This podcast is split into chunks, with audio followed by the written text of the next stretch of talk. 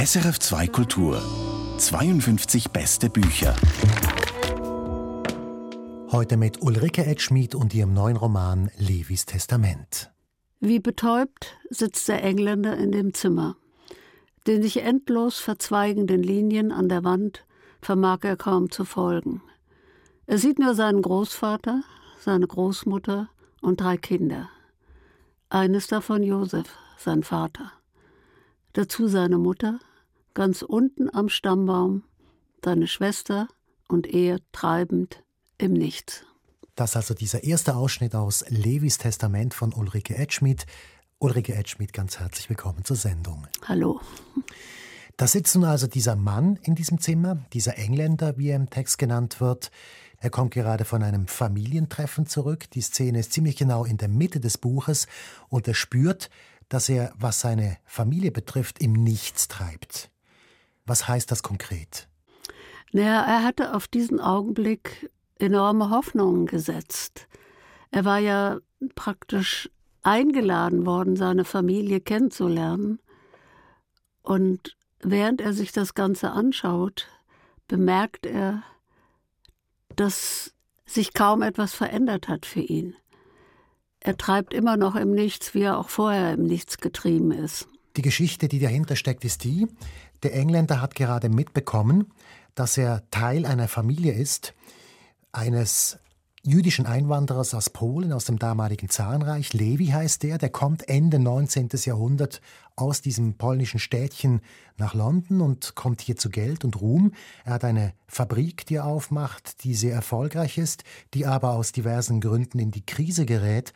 Und dann begeht er, dieser Levi, mit seinen Söhnen zusammen einen Betrug, einen Versicherungsbetrug. Und der Großvater von diesem Engländer, einer der Söhne von diesem Levi, dem wird die ganze Schuld an diesem Betrug aufgebürdet. Der Betrug, der kommt ans Tageslicht. Nun geht dieser Großvater ins Gefängnis, nimmt also die ganze Familienschuld auf sich. Er kommt in diesem Gefängnis auch um. Und nicht nur das. Im Nachhinein wird der ganze Zweig der Familie dieses Großvaters aus der Familie ausgesondert sozusagen. Die finden nicht mehr statt. Und der Engländer, der weiß das schon gar nicht mehr. Das ist das, was dahinter steckt. Ja. Und wie geht es ihm jetzt nach diesem ersten Familientreffen, dem Engländer? Man muss vielleicht ein bisschen früher anfangen. Er ist zu diesem Zeitpunkt über 60, als er einen Anruf bekommt und hört, dass er zu einer großen Familie gehört. Bis dahin waren nur seine Eltern, seine Schwester und seine Mutter und sein Vater. Es gab niemanden. Und dann fährt er dahin zu diesem Treffen. Und spürt auf einmal, dass er sich zugehörig fühlte aus der Ferne und in dem Moment, in dem er da ist, ist es auch wieder verschwunden. Also er treibt nach wie vor im Nichts. Es ist eine Situation, in der er eigentlich nur für kurze Augenblicke das Gefühl hatte, irgendwo dazuzugehören. Und er ist schon wieder draußen. Weil man ihn wieder ausschließt und wieder sagt, ja, eigentlich hast du gar nicht stattgefunden. Und das ist eigentlich ein Grundthema des Lebens dieses Engländers, dieses Nicht-Dazugehören. Ja, das hatte eigentlich äh, seine Mutter ihm mit auf den Weg gegeben. Du bist Jude und äh, du wirst nirgendwo dazugehören. Und das wird immer so bleiben. Das ist ein Satz, der ihn geleitet hat. Und er hat sich natürlich tief eingeprägt. Und es ist diese Fremdheit im Leben. Überall der Versuch, Boden unter den Füßen zu bekommen, was aber nicht gelingt. Die Geschichte über diesen Mann, die Sie aufgeschrieben haben, das ist eine wahre Geschichte. Sie kennen ihn, das war mal Ihr Partner, lange, lange vor dem Moment, wo dieser Anruf gekommen ist und dieser Moment im Zimmer stattgefunden hat. Was hat Sie bewogen, diese seine Geschichte aufzuschreiben? Es war eigentlich dieses Ereignis, also was bei diesem Treffen auch geschehen ist, bei diesem sogenannten Familientreffen. Und das hat mich einerseits mit großem Zorn erfüllt. Also wir waren, unsere Liebesgeschichte war zu Ende, wir waren Freunde geworden und das also über sehr, sehr lange Zeit. Und ich hatte ganz ehrlich gedacht, Jetzt passiert etwas und sie werden nach dem, was da geschehen ist, irgendetwas materiell für ihn tun. Denn er hat, obwohl er eine ziemlich tolle Karriere gemacht hat, materiell immer sehr in der Luft gehangen. Und ich hatte gehofft, dass es wirklich so etwas geschieht, dass sie sagen, du bist derjenige, der für die Ereignisse in der Familie bezahlt hat. Du und deine Schwester, die Schwester war schon zu diesem Zeitpunkt tot. Und wir möchten alle zusammenlegen und was für dich tun. Oder für deine beiden Söhne, in die Ausbildung bezahlen oder irgend so etwas. So wie sich eigentlich jüdische Familien verhalten. Sie sorgen füreinander. Und als das nicht geschah, haben wir beide zusammen begonnen, nochmal mehr über diese Ereignisse, die sich da abgespielt haben, über dieses Drama mit seinem Großvater, sind wir zusammen da eingestiegen und haben versucht, Licht da reinzubringen. Und das wurde für mich auf einmal eine Geschichte, die ich gerne aufschreiben wollte. Sie beginnen diese Geschichte ja schon sehr, sehr viel früher. Also Sie beginnen zu Beginn der 70er Jahre. Und da gibt es auch vielleicht so ein kleines Problem, dass das am Anfang eine Geschichte ist, die Sie ja wirklich selbst miterlebt haben. Sie sind mit ihm in London, Sie lernen ihn dort kennen, Sie erleben gewisse Dinge zusammen. Wir kommen auf all das noch zu sprechen. Und dann sind Sie aber nicht mehr zusammen. Und die entscheidenden Momente dieses Buches, nämlich wo diese Familiengeschichte aufbricht, da sind Sie gar nicht mehr dabei. War denn der Kontakt noch so intensiv, dass Sie so nah herankamen, um das ja, wirklich mitzukriegen? Ja, ja. ja. Das, das war noch, also ganz besonders in dieser Zeit. Er war ja Theaterregisseur geworden, äh, hat eine große Karriere gemacht, wurde Professor und wurde emeritiert auch und begann dann in Polen zu arbeiten und an einer Schauspielschule und kam immer über Berlin. Der wohnte also in der Nähe von Köln und kam immer über Berlin. Und wir haben uns da sehr regelmäßig gesehen. Wir hatten auch sonst regelmäßig Kontakt, aber in der Zeit haben wir, gab es so eine Regelmäßigkeit. Und er fuhr immer hin und her und auf diesen Fahrten haben wir immer den neuesten Stand der Erkenntnis besprochen. Und da entstand auch der Plan, das aufzuschreiben oder eine Geschichte darauf zu machen, denn nur einfach aufschreiben kann man das ja nicht. Eine Frage noch zu diesem ganzen Komplex um diesen Bruch in der Geschichte. Warum hat diese Familie einfach so weitergemacht? Warum haben die ihn nie unterstützt? Warum haben die ihn wieder ausgeschlossen? Wissen Sie da was darüber? Nein, ich weiß es nicht. Ich kann mir vielleicht was erklären. Erstens mal konnten sie sich überhaupt nicht vorstellen, dass einer Professor ist und trotzdem kein Geld hat. Der war sehr spät Professor geworden, das heißt also, er hat dann nur eine Rente bekommen und nicht das, was C4-Professoren bekommen, wenn sie früher angefangen haben.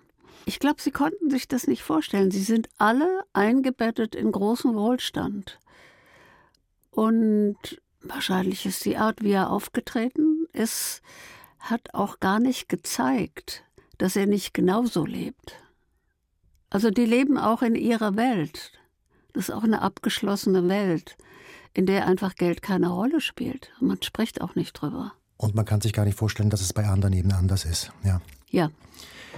Gehen wir einen Schritt zurück, gehen wir an den Beginn der Geschichte, so wie Sie die Geschichte aufgeschrieben haben. Wie gesagt, die Geschichte ist mehr oder weniger wahr. Sie haben das erlebt. Sie sind als junge Frau in London, in East London. Sie werden dort den Engländer kennenlernen. Sie werden mit ihm zusammenkommen. Das wird der erste Teil des Buches sein. Der zweite Teil des Buches wird dann, wie gesagt, diese Geschichte sein rund um dieses Testament, um diese Familiengeschichte. Gehen wir also ganz an den Anfang zurück.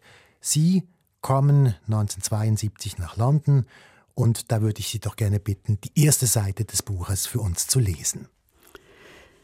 Im Winter 1972 war ich mit einigen anderen Studenten der Berliner Filmakademie wegen eines Underground-Festivals nach London geflogen.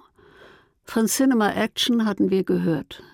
Die Gruppe war bekannt geworden mit Filmen über den Pariser Mai 1968, über die Streiks der Docker auf den Werften von Glasgow und den Widerstand der Iren in Londonderry. Die Akademie hatte den Flug bezahlt. Eigentlich wollte ich keine Filme sehen. Ich wollte nur raus aus Berlin, weg aus dieser Stadt, wo die Vorsicht mich wie ein Panzer umschließt, wenn die Polizei nach einem Mann fahndet, der aus meinem Leben verschwunden und mit falschen Papieren untergetaucht ist. Immer auf der Hut, kein unüberlegter Schritt, kein verräterisches Wort, keine Spur legen, die zu dem Gesuchten führen könnte. Endlich wieder unbeschwert eine Straße entlang gehen können, ohne den Blick über die Schulter, ob mir jemand folgt. Ich lande in einem schmalen Backsteinhaus in Holloway. Drei Stockwerke, steile Treppe, zwei kleine Zimmer auf jeder Etage. Fenster zum Hochschieben, wie ein Fallbeil, wenn man den Kopf hinausstreckt. Ganz unten der Münzautomat für die Elektroheizung. Ist das Kleingeld verbraucht, wird es kalt und feucht. Das also der Anfang aus Levis Testament von Ulrike Eckschmidt. Jetzt kommt also diese junge Frau, also das sind wieder Sie, in dieses London, in diese Szene hinein, in diese besetzten Häuser. Was ist das für eine Szene? Worum geht es den Leuten da? Wer ist das, den Sie da treffen? Also das war die sogenannte Squatters Movement. Die haben eben diese Häuser besetzt, die Spekulanten gekauft hatten und abreißen wollten und haben da drin eine Gegengesellschaft organisiert. Es war gar nicht anders als in Berlin auch. Und es waren Leute, die nannten sich, äh, sie waren nicht so fraktioniert in Berlin, das war die Libertarian Movement. Die unterstützten Leute, die im Gefängnis waren und sie waren solidarisch eben mit den Dockern. Und es war ja eine riesige Streikwelle überhaupt in England im Gange. Und sie haben in diesen Abrisshäusern, haben sie so eine Art Gegengesellschaft gelebt, haben eine Zeitung rausgebracht, die Islington Gutter Press, die sich für die Sozialhilfeempfänger stark machten. Also eine sozialpolitische Bewegung, wie sie um diese Zeit in vielen Ländern zugange war. Und was jetzt noch dazu kommt, ist diese Geschichte um die Stoke Newington Aid. Das sind acht Leute aus der Aktionsszene dort, aus dieser Szene, von der Sie jetzt eben geredet haben. Und die kommen vor Gericht, weil sie Anschläge verübt haben oder verübt haben sollen. Ja. Nie auf Personen, aber auf Besitz. Und dieser Prozess, der wird jetzt von Ihnen und vom Engländer beobachtet. Und das ist so eigentlich die Initialzündung Ihrer Liebesgeschichte.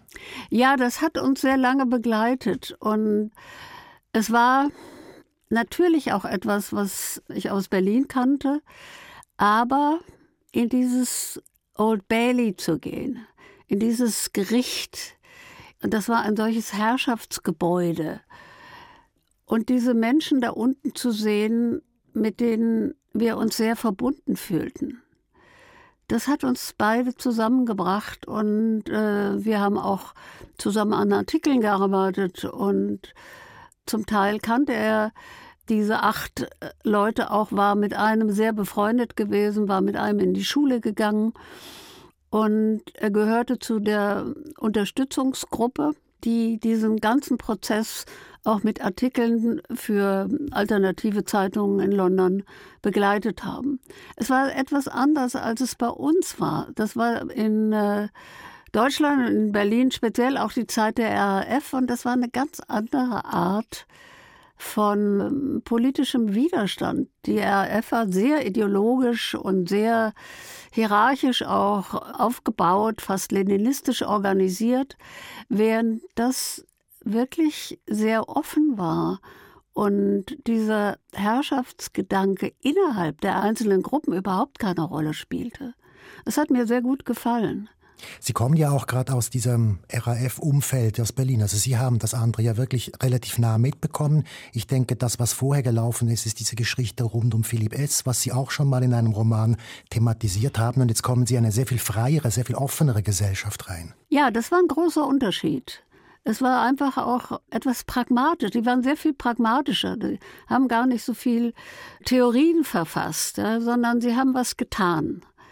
Und sie haben sehr genau darauf geachtet, dass diese Anschläge, die man ihnen zugeschrieben hat, es ist nicht klar, ob sie das wirklich gemacht haben, dass die niemals gegen Menschen gerichtet sind. Es gab keine politischen Morde wie bei uns. Und das war ein riesiger Unterschied. Also gegen mal so um einen BBC-Bus bei einer Miss World-Übertragung, einmal die Küche des Arbeitsministers. Es waren solche Sachen. Ja. Umso erstaunlicher, dass vier von diesen acht Leuten dann wirklich zu sehr hohen Gefängnisstrafen verurteilt wurden. Zehn Jahre, mitunter auch der beste Freund ähm, vom Engländer. Warum? Warum Ja. wurden die so vorgeführt letztlich? Weil das Recht in England anders ist. Also Anschläge gegen Eigentum werden sehr hoch bestraft. Vielleicht hängt das mit dem Calvinismus zusammen. Es kann sein, dass, dass das eine Tradition hat. Also sehr viel stärker als bei uns. Bei uns geht es, also die schlimmsten Strafen betreffen Menschenleben und nicht das Eigentum. Und dort ist es umgekehrt. Ja, vielleicht kann man es nicht so einfach sagen, aber in diesem Fall, ich wusste das auch nicht. Ich war sehr erstaunt darüber, dass Eigentum so eine Rolle spielt. Sie haben das Wort schon benutzt, das Old Bailey, das ist das Gerichtsgebäude, wo dieser Prozess stattfindet. Und Sie beschreiben diesen Ort sehr genau. Wofür steht der? Steht der für die Klassenjustiz, für die britische Macht oder warum haben Sie diesen Ort so ins Zentrum gesetzt? Das hat sich in der Geschichte sehr ins Zentrum gesetzt. Das war der Ort, an dem wir die meisten Stunden verbracht haben. Und es war natürlich auch wirklich dieser Mythos Old Bailey, ja. Also ich hatte als ähm, Kind oder junges Mädchen, ich war 15, ich habe damals noch in der Rhön gelebt und wir haben am Radio die Nachrichten gehört über den Prozess gegen Ruth Ellis. Eine Frau, die ihren ziemlich brutalen Liebhaber, einen Rennfahrer, erschossen hat und im Old Bailey zum Tode verurteilt wurde. Und das hat etwas in mir hinterlassen, das für mich dieses Gebäude auf immer mit den drakonischen Strafen zusammenbringt. Sie wurde auch hingerichtet. Äh, Sie war die letzte Frau, die in England hingerichtet wurde. Und das hatte für mich also äh, fast noch was Mittelalterliches. Also das Old Bailey ist auch so herrschaftlich gebaut. Ne? Die Zuschauer sitzen ganz oben, wie in so einem Korb über dem Gerichtsgebäude, unten drunter die Jury, der Richter, die Perücken. Also ähm, ich hatte nun also in Deutschland genug Prozesse auch miterlebt. Es war überhaupt kein Vergleich. Und es war so, das Gericht war so unerreichbar weit weg vom Leben. Und dieses Gefühl hatte ich, während ich das verfolgte und zuhörte und diese Menschen da ganz tief unten sitzen sah. Es war ja noch nicht so lange her, dass Ruth Ellis hingerichtet wurde, als Sie in diesem Saal saßen mit Ihren Freunden. Ne? Ja, aber ich habe damals daran gedacht, weil ich habe das ja nur aus einem kleinen Volksempfänger, diese Nachricht gehört und, und Tod durch den Strang. Das war eine Ungeheuerlichkeit. Und es gibt ja auch unter dem Gerichtssaal diesen Dead Man's Walk, also wo die zum Tode äh, Verurteilten abgeführt werden. Der Richter setzt auch, wenn er ein Todesurteil verkündet, eine schwarze Mütze auf. Also wenn man da vor Gericht ist und der Richter kommt zurück, nachdem die Jury ihr Urteil gefällt hat und setzt eine schwarze Mütze auf, dann ist es vorbei. Es ist eigentlich ein furchtbares Theaterstück. Lassen Sie uns von hellenderen Dingen reden. Es gibt in Ihrem Text auch ganz andere Dinge, was London betrifft, in dieser frühen Zeit, am Anfang dieses Buches, Swinging London. Es gibt diese Passage mit Charlie Watts in der U-Bahn. Überhaupt, die Musik spielt eine große Rolle. Sie singen mit Ihrem Engländer zusammen immer mal wieder die neuen Stones-Lieder, die Sie alle können. Es war ja auch nicht nur diese schlimme Zeit oder nicht nur dieser Prozess, es war ja auch eine schöne Jugendliebe in an einem tollen Ort. Ja, es war London war eigentlich ein wunderbarer Ort zu dieser Zeit. Aber auch das passierte eben in London. Und es wurde auch integriert. Also es war auch ganz toll, dass diese Unterstützergruppe, die haben, sind immer abends vor die Gefängnisse gezogen und haben Jimmy Cliff gespielt, ja, und haben The Harder They Come. Und es hatte auch äh, was ungeheuer Lebendiges. Es war überhaupt nicht dogmatisch. Und ich erinnere mich, dass wir irgendwelche schrecklichen politischen Lieder gesungen haben vom Gefängnis hier. Und Jimmy Cliff war ja nun ähm, sehr viel schöner zu hören. Und wie war der Engländer so in der Zeit? Also womit hat der sich beschäftigt? Wie war der drauf? Der wusste ja noch gar nicht, was auf ihn zukommt mit seiner Familie. Der war, der war einfach ein Junge aus der Arbeiterschicht, glaubte er in dem Moment. Der war ne? ein Working Class Hero, ne? Und so hat er sich auch gefühlt. Und das haben wir auch laut genug gesungen. Also die John Lennon-Geschichte da. ja. ja. Und ähm, ja, also er, er war ja ein hochgebildeter Mensch. Ja, er hatte Philosophie studiert und er war auf einer der besten Schule vielleicht von London gewesen. Ähm, sein Freund, der dann zu der Angry Brigade äh, gerechnet wurde, kam aus einer sehr privilegierten Familie, sehr wohlhabende Leute und er hatte ein Stipendium bekommen und kam von ganz unten. Und das hat ihm natürlich, also in diesen Extremen, also wirklich Sohn einer armen jüdischen Familie zu sein und gleichzeitig Philosophie studiert zu haben und auf dieser ungeheuren Schule gewesen zu sein, das ist auch ein Spannungsbogen im Leben, den man irgendwie auch ausfüllen muss. Das war nicht immer ganz einfach. Er hat sich mal so der einen Seite mehr zugehörig gefühlt und dann wieder der anderen.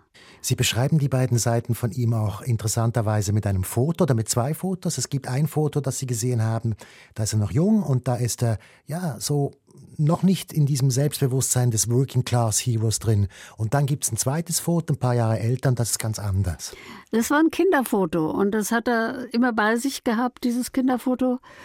Ich ziehe sehr viele Informationen aus Fotos und ich habe mir das wirklich lange angeguckt und habe mir die Unterschiede angeguckt. Und auf dem einen Foto sitzt er so ganz verloren da. Da passt alles noch nicht so richtig. Auch nicht, da ist er gerade, hat er gerade dieses äh, ungeheure Stipendium bekommen. Und da ist noch sehr, sehr viel Einsamkeit in ihm. Er ist auch ein einsames Kind gewesen. Er hat nie Freunde mit nach Hause gebracht. Es gab auch gar keinen Platz für Freunde in dieser winzigen Wohnung. Aber er hat sich auch geschämt. Und man sieht auf diesem Foto, warum er sich geschämt hat. Also es ist irgendwie äh, so eine zerrissene Sofaecke und alles ist irgendwie so halb kaputt und stimmt nicht und auch an ihm selber, seine Kleidung passt ihm nicht. Und das nächste Foto, da hat er diesen Schritt in diese Außenwelt gemacht, in diese andere Außenwelt, in diese Schule. Das war eine absolute Gegenwelt zu seiner Herkunft.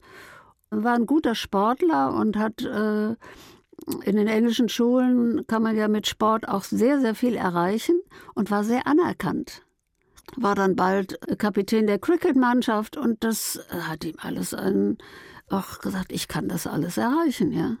Er studiert dann Philosophie, und zwar mit Schwerpunkt auf deutsche Philosophie. Und Sie bringen das in Zusammenhang mit der Holocaust-Geschichte. Ja, das war auch das, was er wissen wollte. Hm?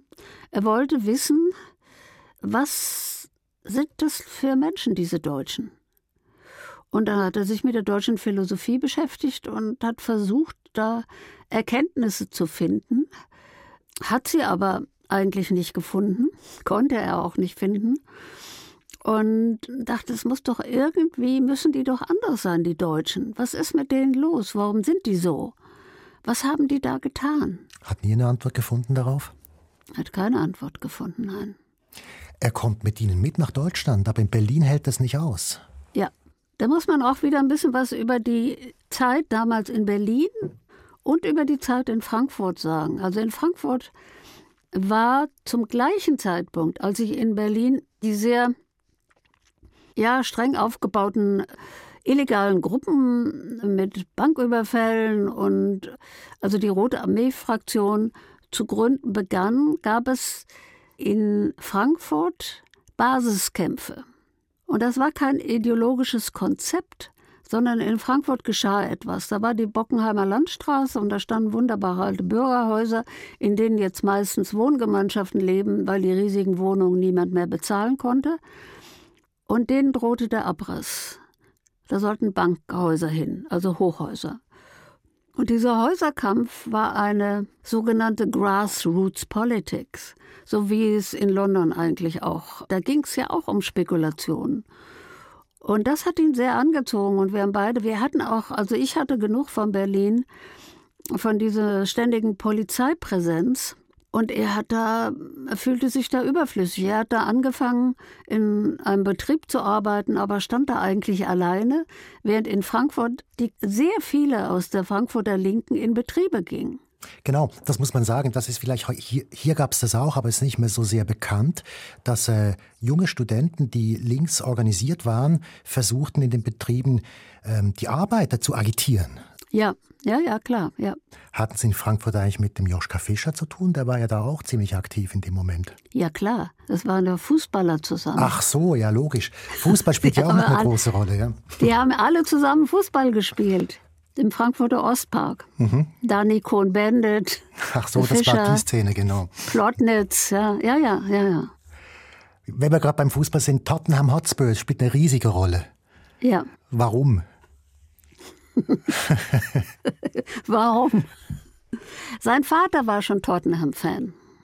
Und er ist ähm, mit seinem Vater, war noch ein kleiner Junge, immer zu den Spielen gegangen.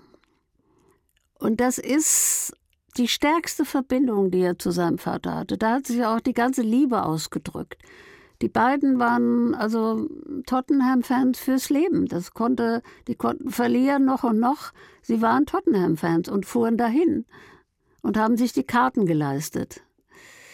Und das ist Heimat für ihn. Ich spreche es auch noch an, weil mir diese Passage in diesem Roman auch ausgezeichnet gefällt. Ich interessiere mich jetzt im Gegensatz zu Ihnen, interessiere ich mich wirklich für Fußball. Aber Sie, Sie bringen den Namen Hotspurs in Verbindung mit Shakespeare, und das habe ich dann nachgeschaut, das ist tatsächlich so. Das geht auf eine Shakespeare-Figur zurück, die wiederum einen ein, ein, tatsächlich echtes Vorbild in der englischen ja, Geschichte ja, hatte. Ja. ja. ja, das war, war Sir Harry Hotspur, hieß er, glaube ich, ja. Sir Harry Hotspur, der kommt bei Shakespeare vor. Ist es jetzt Heinrich IV., Heinrich V.? Jedenfalls ist es ein Haudegen. Und im wirklichen Leben ist er dann, glaube ich, auch hingerichtet worden. Und äh, bei Shakespeare ist er so dieser Typ, Act first, think later. ja. Was ja auch so etwa das Logo ist von Hotspurs, ja. Ja, ja. naja, das ist, äh, es ist interessant. Das waren also Schüler, die erst, das war ein Cricket-Club vorher und dann haben sie irgendwann da, wo das Stadion immer noch ist, an der White Hart Lane, das ist ja so ein magischer Name, da haben die äh, angeblich unter einer Straßenlaterne den Club gegründet als Fußballclub und haben ihm ein lateinisches Motto gegeben. Wagen heißt tun, also audere ist facere. Das hat nochmal eine andere Geschichte. Ich kenne keinen deutschen Fußballclub, also ich kenne sie sowieso nicht gut, aber die sich als die Erben eines solchen Gedankens betrachten. Wir bleiben doch vielleicht gerade bei Shakespeare. Es gibt noch einen Aspekt in Frankfurt, der jetzt dazukommt. Und das ist der Beginn der Karriere des Engländers. Er wird nämlich Theaterregisseur und er wird das mit Jugendlichen zuerst. Er arbeitet mit italienischen Secondas zusammen und macht mit denen eine Theatergruppe, die ziemlich einen Erfolg hat mit der Zeit und auch der Grundstock eines heute noch existierenden Theaters in Frankfurt geworden ist. Da gibt es einen Ausschnitt, den wir vorbereitet haben. Darf ich Sie bitten, den zu lesen? Ja. Das Stück beginnt mit endlosem Gemurmel. Worte, die einen Sinn nur vortäuschen. Eine Kreuzung aus Pantalone, Dottore und Bregela mit Hakennase nähert sich langsam aus dem Hintergrund. Die Gestalt grummelt etwas vor sich hin, Sätze, die sie vorgibt, aus einem großen Buch abzulesen. Das Gemurmel ist unheimlich. Anklage oder Abrechnung mit einer alten verdrängten Schuld, aufgelistet Punkt für Punkt. Eine Schuld, die in ihrer Unverständlichkeit jeden betreffen kann und jetzt ans Tageslicht gezerrt wird. Das dieser kurze Ausschnitt über diese Theaterepisode in Frankfurt. Ulrike Edschmidt, was war das für ein Theater, was er da mitgegründet hat oder was er da geleitet hat? Also das war eigentlich eine Autoglaserei. Der Raum war eine Autoglaserei, eine frühere in der, ich war da auch in den Anfängen mit beteiligt, wir ein Stadtteilzentrum aufbauen wollten. Mit Kinoabend, Musikabend und auch mit Theater. Und in diese Zeit fiel aber unsere Trennung. Und er hat an diesem Theatergedanken weitergearbeitet und hat die Jugendliche, die da immer an der Ecke standen, so wie man das auch äh, aus dem Gallusviertel, das ist ein Viertel, in dem sehr viele Fabriken sind in Frankfurt, Die standen rum und langweilten sich und hatten nichts zu tun. Und er hat etwas in diesen Jungen wiedererkannt von sich selbst. Also er selbst hat sich den Mods zugehörig gefühlt.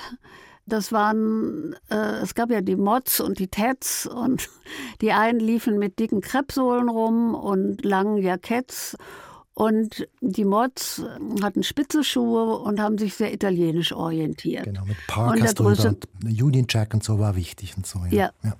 Und er hat sich den Jungs da nahe gefühlt, die da rumstanden und die Mädchen angemacht haben und äh, sich aufgespielt haben.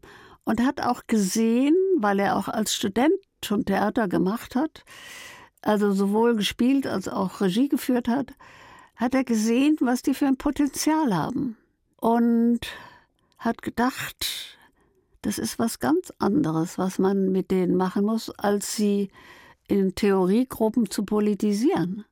Man muss sie dazu bringen und ihn, oder nicht gar nicht dazu bringen, sondern ihnen die Möglichkeit geben, dass sie das, was sie wunderbar können, dass sie das perfektionieren auch und damit was machen für ihr Leben.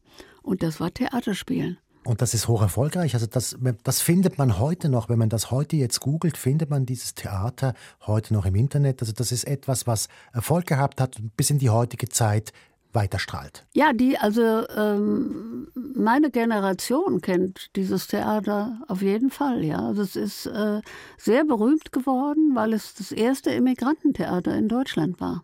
Jetzt trennen Sie sich, haben Sie vorhin gesagt. Warum? Wegen Frauengeschichten. Es wird nur kurz angetönt im Text, ja. Ja. Und ähm, ja, so, weshalb man sich trennt, ja. Dann frage ich da jetzt auch nicht weiter. Da können Sie gerne weiterfragen, aber da gibt es gar nicht so viel zu sagen. Ne? Ja. Weil also er ist durch etwas, äh, vielleicht eine Sache ist interessant. Er ist durch etwas aus der Bahn geworfen worden. Also erstmal ist er aus dem, er hat ja in, in, der Fabrik gearbeitet und da ist er rausgeflogen, weil er sich ähm, da auf einer Betriebsversammlung geäußert hat und hat auch gesucht, was, womit verdiene ich eigentlich Geld, was mache ich und dann hat er Englischunterricht in einer Schule gegeben. Und ein Mädchen hat einen Satz an den Rand ihres Heftes geschrieben. Das war so ein schrecklicher Satz, den ich eigentlich gar nicht wiederholen kann. Es war vielmehr schon schwer, ihn zu schreiben. Eigentlich ein Witz über Auschwitz, über die Verbrennungsöfen. Das war ein Schlag. Ja. Das konnte er überhaupt nicht verstehen. Und hat es dann auch aufgegeben und wusste nicht, was er tun sollte. Und wie es so ist, dann in so einer Situation lässt man sich auch treiben und, äh, und dann hat er mit anderen Frauen äh, Beziehungen angefangen und das hat uns getrennt, natürlich. Verlassen wir hier an diesem Punkt mal die inhaltliche Ebene. Was mich jetzt sehr interessieren würde, ist, wie ist jetzt dieser Text konkret entstanden? Sie haben mir vorhin erzählt, ganz am Anfang des Gesprächs, von seinen Reisen. Der kommt immer mal wieder in Berlin vorbei und dann entsteht da allmählich so diese Geschichte oder die Idee zumindest zur Geschichte. Wie konkret ist jetzt dieser Text entstanden? Also es gibt ja wirklich zwei Teile ne, da drin. Und der erste ist, wo wir noch ein Paar sind, hatte ich natürlich meine eigenen Erinnerungen. Und ich habe zuallererst mal versucht, mit ihm Tonbandgespräche zu führen. Und merkwürdigerweise klappte das gar nicht. Es ging nicht. Irgendwie konnte er das nicht so erzählen, dass er so auch, auch mal auf den Punkt kam. Und es war nicht seine Form. Und dann habe ich gemerkt, ich muss das anders machen. Ich hatte ja nun ziemlich viel Erfahrung. Ich hatte mehrere Bücher aus erfragten Texten geschrieben schon. Ich hatte ja so angefangen. Ich hatte mit äh, Schriftstellerfrauen geredet. Ich hatte Tonbandgespräche über viele Wochen. Ich hatte auch Frau mit Waffe, ist auch aus Tonbandtexten entstanden. Und ich dachte zuerst, es würde auch so gehen. Aber es war für ihn kein Weg. Und dann ich, bin ich in meine eigene Erinnerung gegangen und habe ihn immer gefragt, wie war das? Was war an die, äh, ich habe die Punkte konkret angesprochen. Und daraus sind dann eigentlich so Einzelbilder auch entstanden, die ich dann zusammengefügt habe. Ich weiß nicht, ob ich das jetzt klar genug ausgedrückt habe. Ich denke schon, ja. Also Sie haben ja. ihn immer in einem Moment erwischt, wo er nicht vorher schon üben konnte oder schon irgendwie ja, eine Pose ja, ja, ja, konnte. Ja. Wo er seine Geschichte nicht selber darstellen konnte, sondern wo er ganz unmittelbar geredet hat. Und das war das, was mich interessiert hat. Ist diese Vorgehensweise auch der Grund, was mich sehr fasziniert an dem Text, ist, dass eigentlich, es sind ja nur 130 Seiten, aber eigentlich ist in jedem Satz wieder eine neue Geschichte. Es ist unglaublich dicht, ohne dass man das merkt, dass es dicht ist. Also diese Bilder, die sich zusammensetzen. Sie gehen einmal durch ganz London mit ihm ganz am Anfang und erzählen auf dieser kurzen Busfahrt eigentlich schon seine ganze Herkunftsgeschichte, dass das möglich geworden ist, diese Dichte zu, zu erreichen durch diese Technik. Ich weiß gar nicht, wie ich das erklären soll. Äh, ich, ich weiß nur, dass es irgendwie meine Schreibweise ist. Aber ich kann jetzt gar nicht sagen, ich wende jetzt bei dem Text diese Technik an oder jene. Es hat vielleicht etwas mit den Kapiteln zu tun. Äh, das sind ja Schnitte. Und möglicherweise, also es wurde schon öfter mal gesagt über andere Bücher, dass die filmisch erzählt sind. Es gibt Schnitte darin. Und jedes Kapitel ist eigentlich ein Schnitt und mit einem neuen Kapitel hat man eine ganz wunderbare Möglichkeit, einen Bruch zu schaffen und trotzdem zu verbinden. Ich kann mir gar nicht vorstellen, wie ich ein Buch über 150 Seiten ohne Kapitel schreiben würde. Es sind relativ kurze Kapitel. Es sind, es sind ja. Kameraeinstellungen. Es sind Kameraeinstellungen, ja. Der, der Umstand, dass dieses Buch wie zweigeteilt ist, dass es eine Hälfte gibt, da sind Sie dabei gewesen und eine, da sind Sie mehrheitlich nicht dabei gewesen, war das schwierig, diesen, diesen Übergang zu finden? Ich kann mir vorstellen, dass das ein Knackpunkt ist zum Arbeiten. War auch einer, aber es gab einen Satz, der mich da reingezogen hat. Ich weiß nicht, ob dieses nach dieser Trennung, wir sehen uns noch mal in London und das war auch sehr traurig weil alles das, was mal war, gab es nicht mehr und auch unsere Liebe gab es nicht mehr, also zumindest nicht mehr von mir. Ich hatte auch jemand anderen getroffen und ich konnte nicht mehr zurück. Und das nächste Kapitel beginnt, wenn ich es richtig habe, ich möchte jetzt hier nicht rumblättern, während wir miteinander reden, damit, dass ich sage, ich dachte, er würde nach London zurückgehen. Und das dachte ich auch. Ich dachte, er geht, er verlässt Deutschland wieder, weil Deutschland auch eine Hassliebe war.